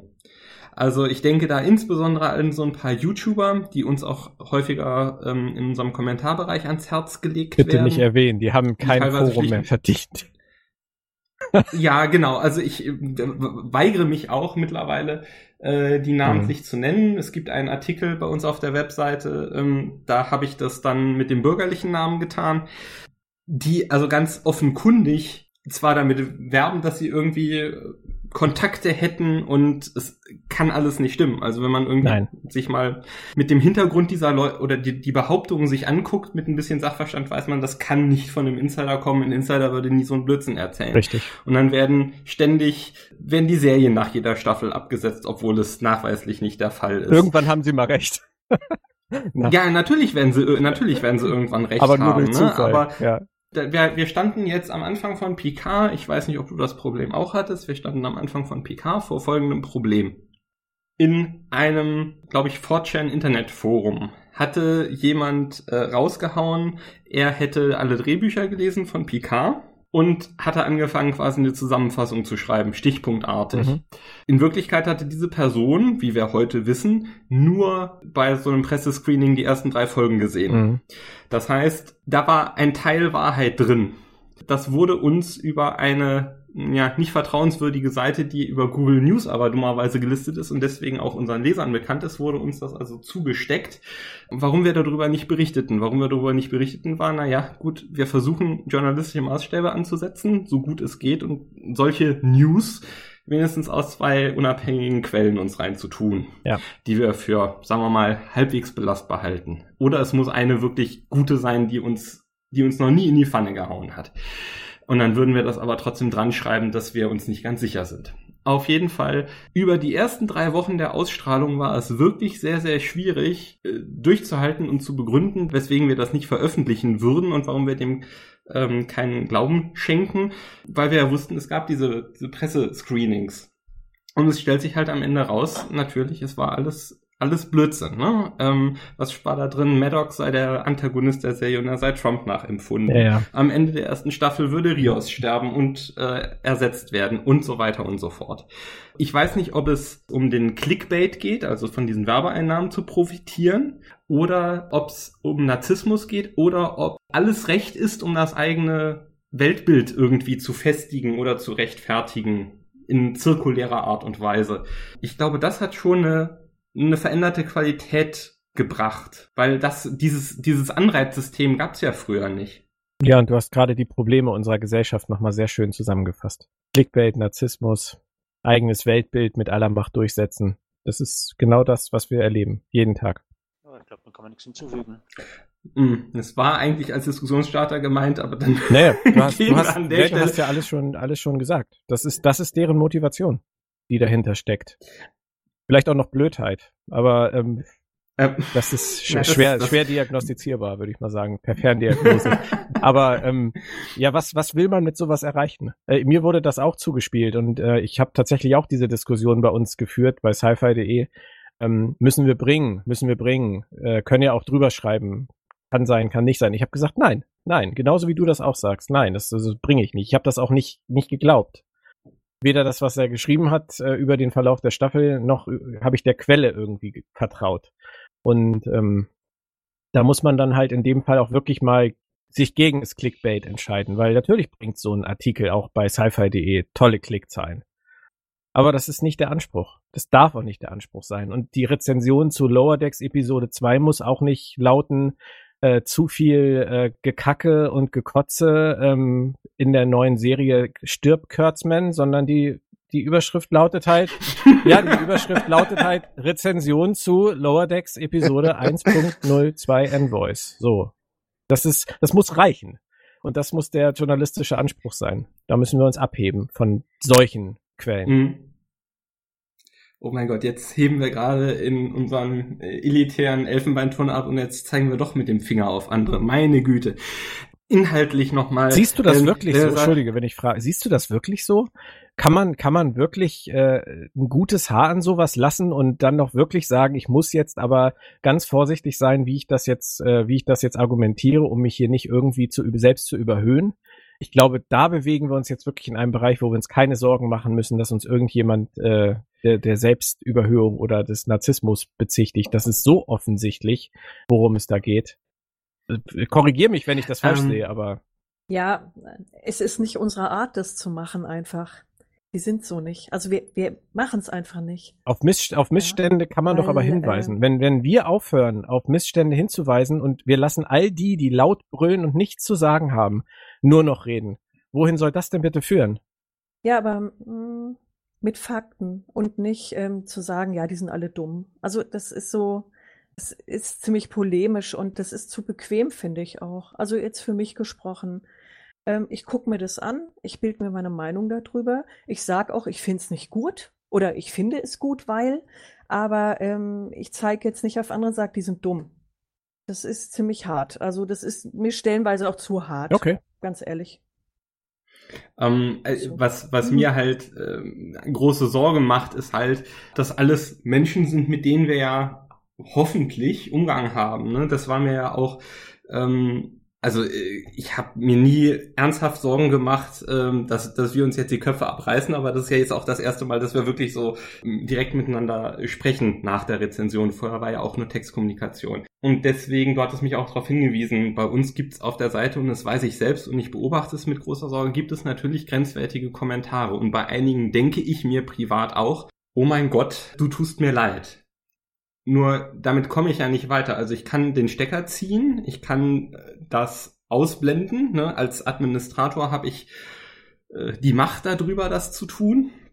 Das Dumme ist, ich setze mich ja dann nicht damit auseinander und ich mache noch nicht mal den Versuch, da in die Blase reinzustechen, wenn ich das täte.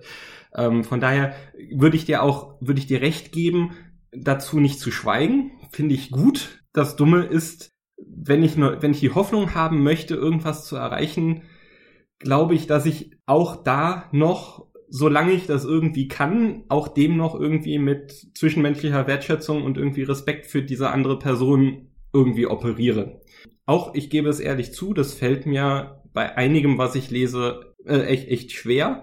Wir haben noch keine Morddrohungen bekommen, aber wir haben auch schon mal, uns auch schon mal der Teufel an den Hals gewünscht worden. Gut, das wird dann kommentarlos tatsächlich gelöscht und da habe ich dann auch nicht mehr das Bedürfnis, mich mit auseinanderzusetzen.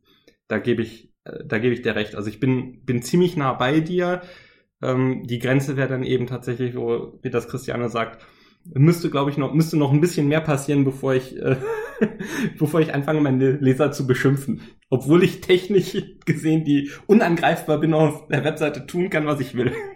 Darum geht's, darum geht's aber gar nicht. Die, du, du kannst dir genauso das Recht einer eigenen Meinung herausnehmen, wie jeder andere auch. Und ähm, wenn, wenn wir jetzt mal die aktuelle Krise, die wir jetzt haben, nehmen und äh, bei dir irgendwie vor der Tür eine Demonstration vorbeiläuft von äh, ein paar hundert Leuten, die, die ohne Masken gegen Corona und gegen die Maßnahmen demonstrieren, und ähm, du siehst das komplett anders vielleicht, äh, denke ich, hast du auch das Recht zu sagen, für dich, für dein Dafürhalten ist dieses Verhalten dumm.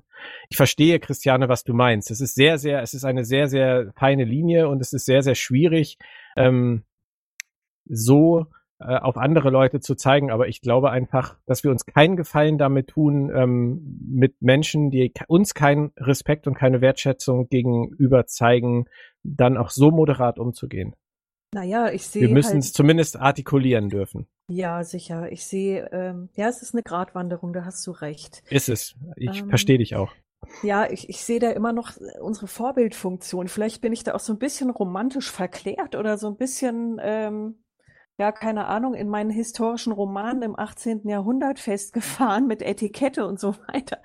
Ähm, aber ich nehme das tatsächlich sehr ernst und bevor mir öffentlich der Kragen platzt, ähm, muss auch, wie Christopher schon gesagt hat, wirklich ganz, ganz, ganz viel passieren. Ähm, Leute ohne Maske, die irgendwie im Einkaufsladen mich anhusten, finde ich dann auch nicht witzig und da werde ich dann auch sehr direkt und ähm, Hm.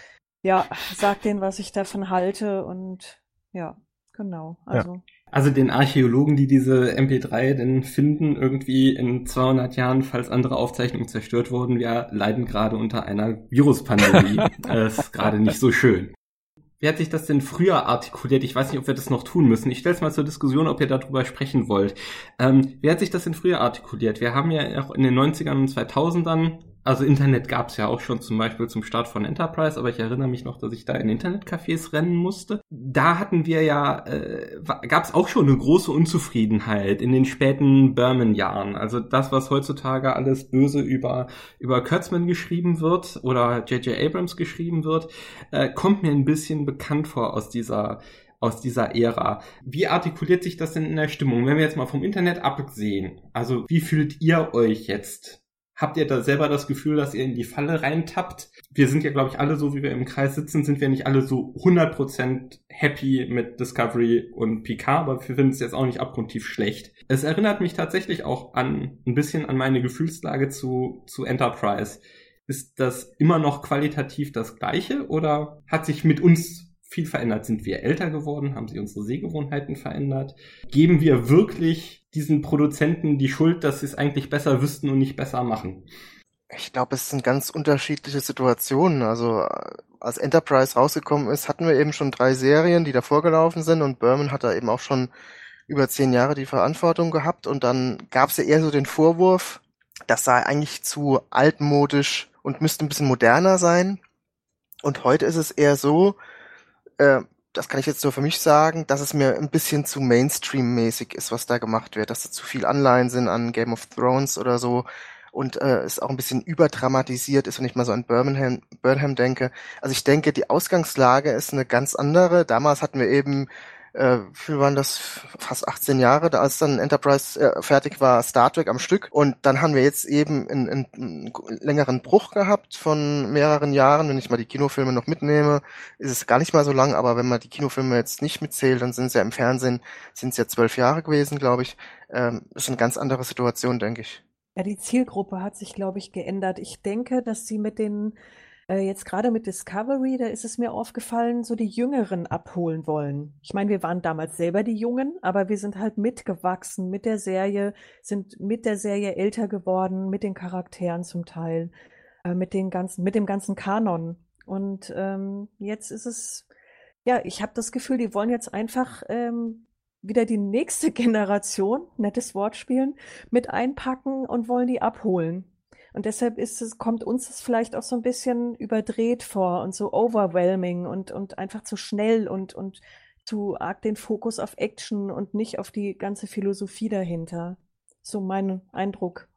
Ich würde auch dazu tendieren zu sagen, wir haben uns verändert, die Sehgewohnheiten haben sich verändert, der Zeitgeist hat sich verändert. Aber was Discovery angeht, glaube ich, würde ich noch eine Sache etwas anders sehen. Ähm, Discovery sollte einfach eine neue Star Trek-Serie für eine neue Generation sein. CBS durfte nach den zwölf Jahren wieder, wollte dann auch und haben dann leider aufs falsche Pferd gesetzt, weil sie mit Brian Fuller jemanden eingesetzt haben, der irgendeine Vision hatte, die danach keiner mehr verstanden hat und ähm, gegangen wurde, bevor es überhaupt richtig losging. Und äh, seine Nachfolger äh, Gretchen Burke und Aaron Harberts äh, wussten in Zügen, was er wollte, waren aber offensichtlich auch nicht hundertprozentig davon überzeugt und ähm, haben es dann anders gemacht, haben dann auch nicht lange in dieser Position überlebt und Alex Kurtzman hat die zweite Staffel dann zu Ende verwaltet. Aber ein homogenes Bild von der Vision von Discovery, glaube ich, haben wir bisher in diesen zwei Staffeln überhaupt noch nicht gesehen. Und ob wir das jemals werden, kann ich auch schwer einschätzen. Also die dritte Staffel ähm, jetzt nach diesem Zeitsprung Sprung ist ja auch wirklich alles offen. Ähm, ich glaube nicht, äh, Christiane, dass die Serie an ein jüngeres Publikum gerichtet ist, weil wenn sie an ein jüngeres Publikum gerichtet ist, dann haben sie es irgendwie komisch, sind sie sehr komisch angegangen. Gerade mit dieser Klingon-Geschichte in der ersten Staffel, das war, fand ich schon eher ähm, auf die die harte Track-Fanbase abzielend. Und ähm, bei Picard finde ich das noch extremer. Also, dass man da Patrick Stewart tatsächlich aus der Rente holt und, und äh, Jerry Ryan und Brent Spiner und Jonathan Frakes und Marina Sirtis und alle und äh, tatsächlich dann nochmal so eine etwas entschleunigte Serie hinterher macht. Ähm, ich glaube, das Problem ist tatsächlich auch weniger, ob die Serien gut sind oder schlecht oder äh, schlecht gemacht oder schlecht gedacht, im Zweifelsfall steckt, glaube ich, relativ wenig Kurtzman drin. Der kriegt meiner Meinung nach auch immer zu viel ab, genauso wie Berman früher. Ähm, die Autoren müssten vielleicht einfach im Zweifelsfall einen etwas besseren Job machen, denn dass das geht, zeigen ja andere Serien auch. Dann sind wir ja schon in unserem letzten Block. Wir sind ja jetzt in einer ganz, ganz seltsamen Situation. Bis vor, ja, noch ganz kurz, bis vor drei Jahren waren wir so in der Diaspora. Alle paar Jahre gab es mal einen dieser J.J. Abrams äh, Filme. Aber eben lange Zeit überhaupt nicht Star Trek so, wie wir es im Prinzip alle kennen und kannten und was eigentlich der die Seele war, nämlich äh, fortlaufende Fernsehserien. Jetzt sind wir Manche Tage beobachte ich mich dabei, dass ich tatsächlich vergesse, wie viele es eigentlich gerade sind. Aktuell können wir festhalten, laufen de facto drei, nämlich Discovery, Picard und Lower Decks, die alle auf jeden Fall noch mit mindestens einer weiteren Staffel an Start gehen werden. Und bald stehen uns Strange New Worlds und Prodigy ins Haus. Und offenbar ist auch die Sektion 31 Serie noch nicht beerdigt. Jedenfalls in einem kürzlichen Interview hat Alex Kurtzman gesagt, dass da, äh, dass da immer noch vorangeht. Wie müssen wir uns so die, die nähere Zukunft vorstellen, beziehungsweise was hofft ihr und was erwartet ihr für diese nähere Zukunft? Fangen wir vielleicht mal kurz mit den letzten zwei Wochen Vergangenheit an. Björn, wie stehst du zu Decks? Schwierig. Ähm, ich gucke relativ wenig Animated. Also ich habe Futurama tatsächlich komplett geguckt, obwohl ich die Simpsons nicht mag. Ähm, darf man, glaube ich, gar nicht öffentlich sagen, aber ich mag die Simpsons tatsächlich nicht. Wir schneiden es raus, kein Problem. Nein, nein, alles gut. Ähm, Ich mag die Simpsons aber auch nicht, alles gut. Nein, ähm, ich habe es einfach nie verfolgt. Aber Futurama mochte ich sehr gerne. Ähm, Rick and Morty zum Beispiel, American Dad oder was es da alles gibt, gucke ich alles gar nicht. Ähm, deswegen ist das äh, für mich natürlich auch nicht ganz einfach. Allerdings erinnert mich Lower Decks wirklich sehr an Futurama. Sowohl was die, äh, die Dramaturgie angeht, die Figurenzeichnung angeht und auch die Trefferquote bei den Gags, die fand ich bei Futurama auch immer relativ, äh, sagen wir mal, übersichtlich oder es war viel Glückssache dabei, was mich angeht. Ähm, ich finde bei Lower Decks die, die Kanon-Referenzen ziemlich gut. Ähm, ich finde es auch visuell echt nett gemacht. Ähm, mir persönlich ist es zu hektisch, aber das ist nur mein ganz persönliches Empfinden. Das äh, ist dem Format geschuldet, da kann man mit leben. Ähm, was mich am ehesten stört, jetzt gerade bei der zweiten Folge, ähm, ist mir das aufgefallen, ist halt, wenn sie so sehr extrem in diesen infantilen Humor gehen. Also ob da nun wirklich der Klingone auf sein Butlet kacken muss oder den, den bei der Botschaft dann da den Teppich vollkotzt oder so. Das sind halt so Sachen, ja, gut, das das war bei bei ähm, Leslie Nielsen äh, in seinen Filmen war das war das auch immer schon nicht so lustig. Äh, ich weiß nicht, ob Star Trek das machen muss. Also für eine kanonische Star Trek Anim Animated Serie hätte ich jetzt ein bisschen mehr Feingefühl vielleicht erwartet. Aber es unterhält. Irgendwie. Ja, das stimmt. Unterhält, das finde ich auch. Also, was ich bis jetzt gesehen habe, äh, fand ich auch ganz gut, muss ich sagen, von Lower Decks. Aber ein paar Sachen, ja, okay, kann man drüber streiten, braucht man vielleicht nicht unbedingt, ist schon richtig. Ich würde die Einschätzung von Björn so komplett unterschreiben. Und ich finde es auch unterhaltsam und ich habe damit viel Spaß. Was ich mich jetzt frage nach der zweiten Folge, aber es ist vielleicht noch ein bisschen früh, hat die Serie irgendeinen eigenen, hat die Serie noch irgendeinen eigenen Anspruch in irgendeiner Form, außer äh, mit ja, Humor und Kanon-Referenzen zu unterhalten. Das finde ich noch spannend rauszukriegen oder ob das wirklich einfach nur so, so eine Art Star Trek Snickers ist. Es ist nicht wirklich gehaltvoll, es bringt uns an keiner Stelle weiter, aber es ist ganz nett, es halt nochmal bespaßt zu werden, sage ich mal, als, als Trekkie zwischendurch. Ähm, da mache ich mir so ein bisschen, ja, Sorgen ist zu viel, weil auch so, so eine Serie hätte vielleicht ihre Existenzberechtigung. Weiß ich nicht. Doch, bestimmt, bestimmt. Es, es gibt ja auch offensichtlich genug Leute, die sie, die sie wirklich gerne mögen, schon. Also, ähm, und wenn wir nun schon ganz großflächig sagen, wir machen äh, ganz viele neue Star Trek-Serien für ganz unterschiedliches Publikum, Prodigy mit Jüngeren und ähm, jetzt Animated für Erwachsene und dann Strange New Worlds vielleicht äh, wirklich wieder was Klassisches, dann ist es doch auch okay. Also dann, dann lass es sich doch Mhm. verteilen. Wir müssen doch nicht alle jede Star Trek-Serie gucken und mögen und äh, drüber reden tun wir eh. Ja, ist denn zwischen, äh, dann können wir jetzt auch äh, in die Zukunftsdiskussion gehen, versucht man zwischen Lower Decks und Strange New Worlds The Orville einzufangen? Ja, glaube ich nicht. Ich habe die gleiche Frage witzigerweise bei mir ähm, bei, bei Planet Track FM dem Christian Humberg gestellt letzte Woche und er hat Mhm. so schön gesagt, dass, äh, dass CBS sich nicht selbst äh, kopiert und auch nicht die Kopie kopiert. Ähm, die wissen selber, denke ich, was sie machen wollen und ich glaube tatsächlich, dass der, der Mike McMahon ähm, alleine drauf gekommen ist, sowas zu machen. Also wenn, dann kopieren sie eher Galaxy Quest, wenn sie überhaupt irgendwas kopieren. Aber auch das Mhm. ich, ich würde das gar nicht so, so unbedingt vereinfachen ähm, mit, mit Orville. Ähm, Orville zum Beispiel, um das, was du eben gerade gesagt hast, wohin sich das entwickeln könnte. Orville hat, hat sich ja eigentlich auch nicht entwickelt. Also Orville ist meiner Einschätzung nach immer besser geworden bisher, aber sie machen trotzdem von Anfang an das Gleiche. Sie machen eine klassische Star Trek-Serie, wiederholen unheimlich viele Star Trek-Episoden, Themen, Inhalte, Handlungen, Figurenkonstellationen mit Humor. Den haben sie ein bisschen runtergefahren und insgesamt alles ein bisschen besser inszeniert und bla bla bla. Aber Orville ist ja von Anfang eigentlich bis Ende zweite Staffel auch relativ konstant in dem, was es sein will. Und ich glaube, Lower Decks wird genauso. Die, die wollen, die Mhm. wollen, glaube ich, genau das machen, was sie jetzt zweimal gemacht haben. Was ist denn dann jetzt, wenn wir auf die nächsten paar Jahre blicken, wo wir tatsächlich so mit Star Trek überschüttet werden? Was, was sind da die Erwartungen, was sind die Hoffnungen oder die realistische Prognose? Ich weiß nicht, ob es realistisch ist, aber die haben alle gesagt, die Produzenten, wir haben aus den Fehlern der ersten Staffeln gelernt, es wird alles besser. Ja, schauen wir mal, hoffen wir mal. Was müsste denn passieren, damit, damit es äh, besser ist?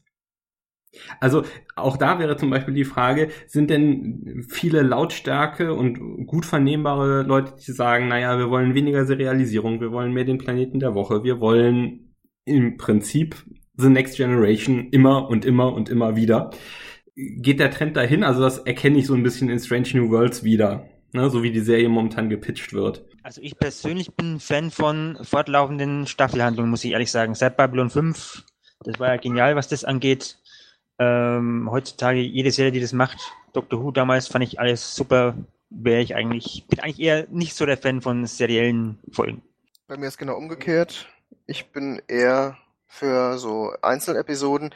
Ich fand es eigentlich am besten bei Deep Space Nine. Da gab es immer mal Einzelepisoden, aber es gab so einen äh, roten Faden, auch immer wieder, der aufgegriffen worden ist. Aber es ist halt nicht in jeder Episode äh, von Relevanz gewesen. Von daher äh, fände ich so eine Mischung gar nicht mal so schlecht. So wie es in Deep Space Nine war. Würde ich tatsächlich unterschreiben. Und bei Picard hat mir eigentlich nur das gefehlt, ähm, dass auch mal eine wirklich eine Einzelepisode kommt. Ich glaube, das würde die Serie vertragen vielleicht ja ab der zweiten Staffel.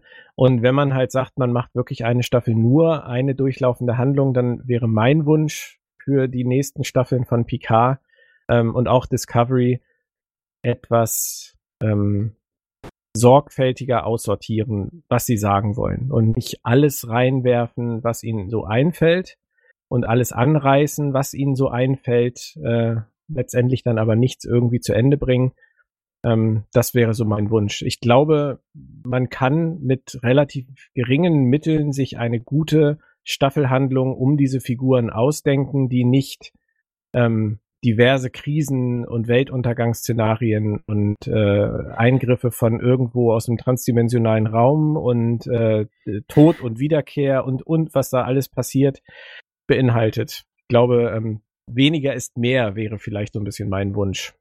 Die Frage ist ja bei der neuen Staffel von Discovery, ob das wirklich jetzt äh, eine Handlung ist, die nur auf die dritte Staffel ausgelegt ist, oder ob das vielleicht eine Handlung ist, die sogar noch in eine vierte Staffel hineingeht. Ich würde fast vermuten, dass das wahrscheinlich ein, eine noch längere Handlung ist, die vielleicht noch in die vierte Staffel hineingeht. Das fände ich jetzt sehr spannend, muss ich sagen auch. Würde ich auch denken. Was ist denn die Prognose? Also äh, ist das jetzt ein, so wie der Ausflug ins Spiegeluniversum, den ich mir auch ganz gut äh, in, äh, als, als Cliffhanger hätte vorstellen können äh, in der ersten Staffel Discovery. Ist das jetzt wieder ein Ausflug für drei, vier Folgen?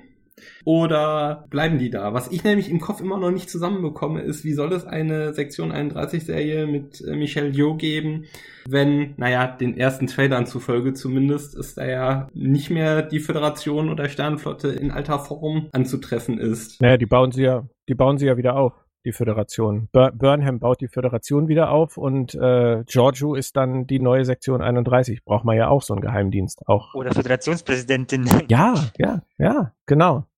Letzter Punkt. Jetzt, wo so ganz viel auf der Matscheibe passiert, fällt fast gar nicht auf, dass es schon ganz lange nichts mehr im Kino gab. Äh, Matthias hat äh, nochmal zusammengestellt und äh, vor ein paar Wochen bei uns beschrieben, dass im Prinzip drei valide Optionen gerade gibt, die alle im Prinzip mehr oder weniger begonnen wurden. Das eine ist Star Trek 4, der wurde noch vor dem Start von Star Trek Beyond gepitcht nämlich äh, Captain Kirk trifft seinen Vater wieder mit irgendeiner Wiederbelebung Zeitreise. Wir wissen es nicht genau. Also es wäre im Prinzip der vierte Film der Kelvin-Reihe mit dem bekannten Cast. Das ist ja spektakulär gecrashed, weil weder ähm, Chris Pine noch Chris Hemsworth für den Preis äh, antreten wollten, der Paramount bereit war zu zahlen. Aber das Ding ist im Prinzip immer noch offen. Dann gibt es zweitens einen Pitch äh, von Quentin Tarantino, der, man weiß es nicht genau, sehr von Jessa Days Enterprise angetan war. Er scheint aber auch sehr von A Piece of the Action angetan zu sein. Offenbar war es Paramount wichtig genug, schon mal ein Drehbuch schreiben zu lassen von Mark L. Smith. Und dann gibt es noch die dritte Möglichkeit und die ist jetzt irgendwie gerade kürzlich auf Eis gelesen. Noah Hawley sollte vielleicht noch mal ganz neu anfangen. Und im Moment gibt es eine neue Chefin bei Paramount, die sich das alles noch mal angucken will und entscheiden möchte, wie es weitergeht. Wie wird's denn wahrscheinlich weitergehen? Was wäre eure Prognose? Was davon erscheint euch am plausibelsten? Ich ähm, sag mal, was ich am unplausibelsten finde. Den Tarantino, ganz ehrlich. Dürfen Wetten abgeschlossen werden. Ja, ich hatte so ein bisschen damit gerechnet, dass es vielleicht die äh, Pike-Serie vielleicht als Kino kommen würde und als bevor die Serie angekündigt worden ist. Äh, ich glaube, ist, das habe ich auch in den Artikel geschrieben, in dem Artikel geschrieben, ich könnte es mir schwer vorstellen, dass die einen weiteren Reboot-Film machen mit der alten Crew, wo dann eben Zachary Quinto Spock spielt und gleichzeitig läuft im Fernsehen eine Serie mit Spock, äh, der von ähm, Ethan Peck gespielt wird. Also man würde sich ja quasi ein bisschen mhm. selber Konkurrenz machen. Ähm, das, ich glaube, das wäre ein bisschen schwierig, das auch zu vermitteln, das ist der Spock und das ist auch Spock. Äh, generell ist auch die, äh, der Cast vielleicht auch schon mittlerweile, die sind ja alle mittlerweile in den 40ern oder fast, könnte ich mir vorstellen, dass es vielleicht für einige sogar schon wieder zu alt ist. Fände ich jetzt nicht, aber wäre denkbar. Dann ist natürlich das Problem, äh, dass ein Schauspieler schon verstorben ist. Und äh, deshalb glaube ich, dass die Reboot-Serie in der Form, glaube ich, nicht fortgesetzt wird. Ich fände auch mal spannend, mal was ganz Neues zu machen, was mit gar keiner Serie äh, zu tun hat vorher. Von daher. Ja, das wollte ich auch gerade sagen. Einfach einen neuen Film mal starten, ganz neuen Crew, ganz neues Schiff, warum nicht? Mhm. Wäre auch tatsächlich meine Wahl. Und wo würde dieser Film spielen?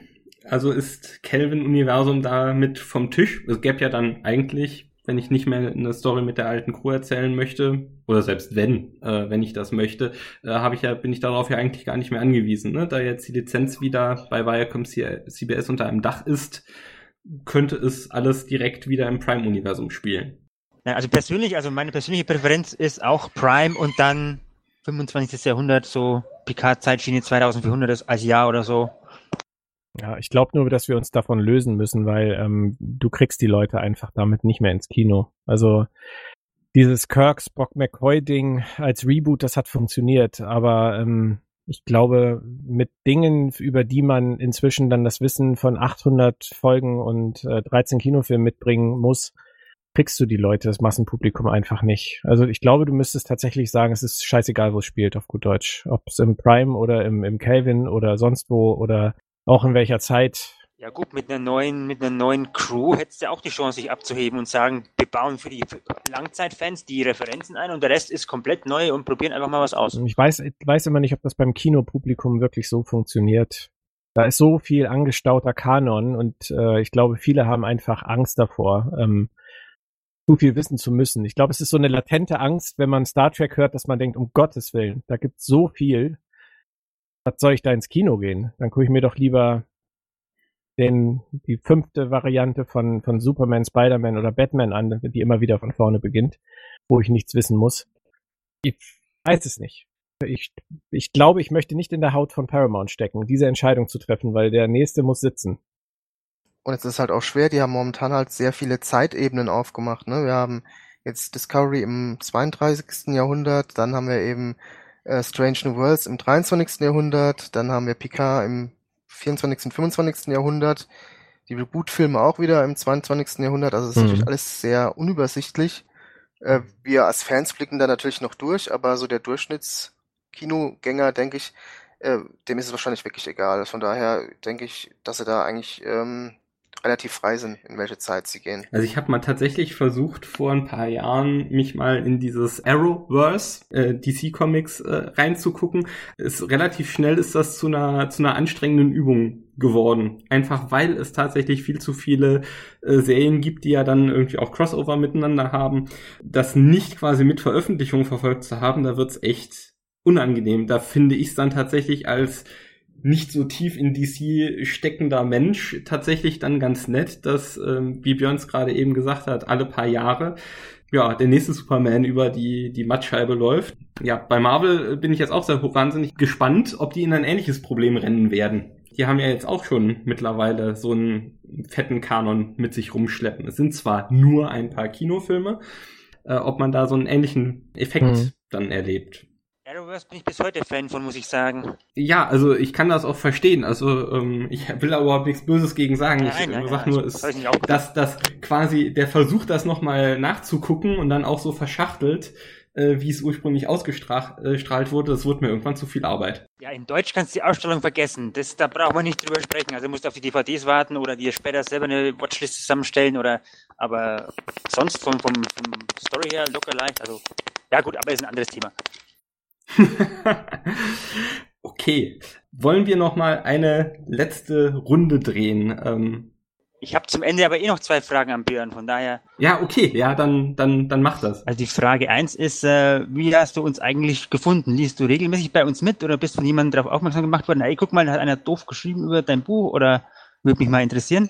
Ja, es ist tatsächlich letzteres. Ähm, ich musste, ich musste in den letzten zehn Jahren äh, auf die harte Tour lernen, auch von übrigens dem gleichen Autorenkollegen, der da ein sehr gutes Vorbild ist, dass wenn man etwas schreibt, vor allem äh, professionell schreibt und abgibt, dass man es dann demjenigen überlassen muss, der Konsument und Kunde ist. Und in dem Moment hast du keinen Einfluss mehr darauf. Du machst, du tust dein Bestes, gibst es ab und dann musst du das Thema aber auch abschließen. Und wie das dann jemand aufnimmt, ist ganz allein die Sache des, äh, des Konsumenten. Ähm, von daher habe ich mir das abgewöhnt. Ja, aber ich wurde darauf aufmerksam gemacht und ich wurde genau darauf aufmerksam gemacht, äh, was, was mich dann auch gestört hat, nämlich die Wortwahl. Jemand hat mir geschrieben, in einer E-Mail geschrieben, hast du gesehen, dass die dir vorwerfen, du würdest die Trackies abzocken. Das war der Wortlaut der E-Mail. Und daraufhin habe ich die Rezension gelesen. Frage 2 ist, ja, wann erscheint denn jetzt der zweite Band? Ähm, Kannst du vielleicht schon mal einen kleinen Ausblick geben? So ungefähr Pi mal Daumen, muss jetzt nicht exakt sein, aber. Der, der grundsätzliche Plan ist eigentlich ähm, jährlich, aber ähm, es wird dich überraschen, Tom. Ähm, uns geht tatsächlich die Qualität des Buches vor der Geschwindigkeit, in der wir es fertig kriegen. Und von daher ähm, kann es auch anderthalb oder zwei Jahre dauern. Aber ich möchte eigentlich die Classic, äh, das Classic-Buch nächstes Jahr ganz gerne bringen. Wir haben auch schon angefangen. Und ähm, ob es dann bei TNG DS9 Voyager mit den sieben Staffeln klappt, das darüber sprechen, das wird dann in einem Jahr, würde ich sagen. Also das heißt quasi zur zweiten Rezension machen wir wieder einen Podcast mit dir. Sehr schön. Vielleicht gibt's ja auch einen erfreulichen Anlass, das vorher zu tun. Ja, also dann stelle ich nochmal die Frage. Also ähm, wir haben jetzt äh, aus ursprünglich unerfreulichem Anlass äh, erstmalig miteinander gesprochen. Jetzt Schlusswort und ein Wunsch, was das Fandom vielleicht aus diesem, diesem Gespräch oder dieser Begebenheit vielleicht mitnehmen soll. Was bleibt hängen bei euch oder was, was soll beim Fandom hängen bleiben? Und wir schließen vielleicht mit Björn, damit er tatsächlich das letzte Oh. Wort hat. Dann fange ich mal kurz an. Also was bei mir hängen geblieben ist, ist äh, natürlich auch die Kritik von Björn, die ich mir auch zu Herzen nehmen werde. Also ist angekommen. Ja, mh, finde ich gut, dass wir so drüber gesprochen haben, dass wir äh, drüber reden konnten. Wünsche ich mir auch fürs Fandom, wie es glaube ich auch alle hier tun. Ja, das war's von meiner Seite. Dem schließe ich mich an. Also lieber miteinander reden statt übereinander reden und wenn man das dann im direkten Gespräch dann auch mal äh, ausdiskutieren kann und in einem äh, angemessenen Ton. Und ich glaube, das haben wir auch gehabt. Wir haben eine gute Diskussion gehabt. Dann ist das doch super und glaube ich auch äh, nach äh, oder ja nachahmenswert. Jo, ich bin entspannt und neugierig in das Gespräch reingegangen ähm, und gehe entspannt und mit allen beantworteten Fragen raus. Vielen Dank, Björn. Ja, ich von meiner Seite aus, ich finde das einfach nur klasse, dass wir doch eine auf Deutsch beschissenen Ausgangslage jetzt doch hoffentlich was Schönes draus gemacht haben, auch was Hörenswertes für unsere Leserinnen, Leser und Zuhörerinnen und Zuhörer gemacht haben und möchte mich auch einfach nochmal bei Björn bedanken, weil du hattest sicherlich, sagen wir mal, mehr über den Schatten zu springen als wir, äh, dich auf dieses Gespräch einzulassen. Das finde ich einfach ganz toll und ja, danke, dass du dir heute Zeit für uns genommen hast. Dein Schlusswort. Ihr habt schon äh, so schöne und richtige Sachen gesagt, deswegen ist jetzt nicht mehr viel für mich übrig. Ich möchte allerdings äh, sagen, es, ich musste nicht über meinen Schatten springen. Ähm, ich finde, der Dank gebührt dir, äh, Christopher, weil ähm, ich habe dir, glaube ich, zwar ganz äh, nett geschrieben, also äh, auch äh, sachlich geschrieben, aber du hast letztendlich ganz sachlich darauf geantwortet, hast äh, deine Sichtweise geschildert, hast deinen Redakteur sofort in Schutz genommen, wie das ein guter Chefredakteur natürlich auch tun soll. Und ähm, hast trotzdem sofort gesagt, äh, lass uns doch vielleicht drüber nachdenken, mal in so einer Podcast oder so drüber zu sprechen. Und das rechne ich dir eigentlich hoch an, weil das genau das ist, was uns heutzutage fehlt. Zuhören, miteinander sprechen, Dinge ausräumen in nettem, freundlichen, sachlichen Tonfall und auseinandergehen und mit einem etwas besseren Gefühl den Tag beenden. Und äh, das hast du letztendlich mit deinem Vorschlag erreicht und das finde ich total toll und nachahmenswert, ohne das überhöhen zu wollen. Dann bedanke ich mich ganz herzlich für die freundlichen Worte. Das war äh, meine Absicht, äh, dass wir alle mit einem guten Gefühl aus der Sache rausgehen. Und ich hoffe, es tut auch unserem Fandom insgesamt äh, gut, dass wir jetzt auch mit diesem interessanten Startpunkt dann in Zukunft vielleicht auch ein bisschen intensiver in Kontakt sind und vielleicht auch mal den Gegenbesuch bei dir antreten. Ja, sehr gerne. Sehr gerne.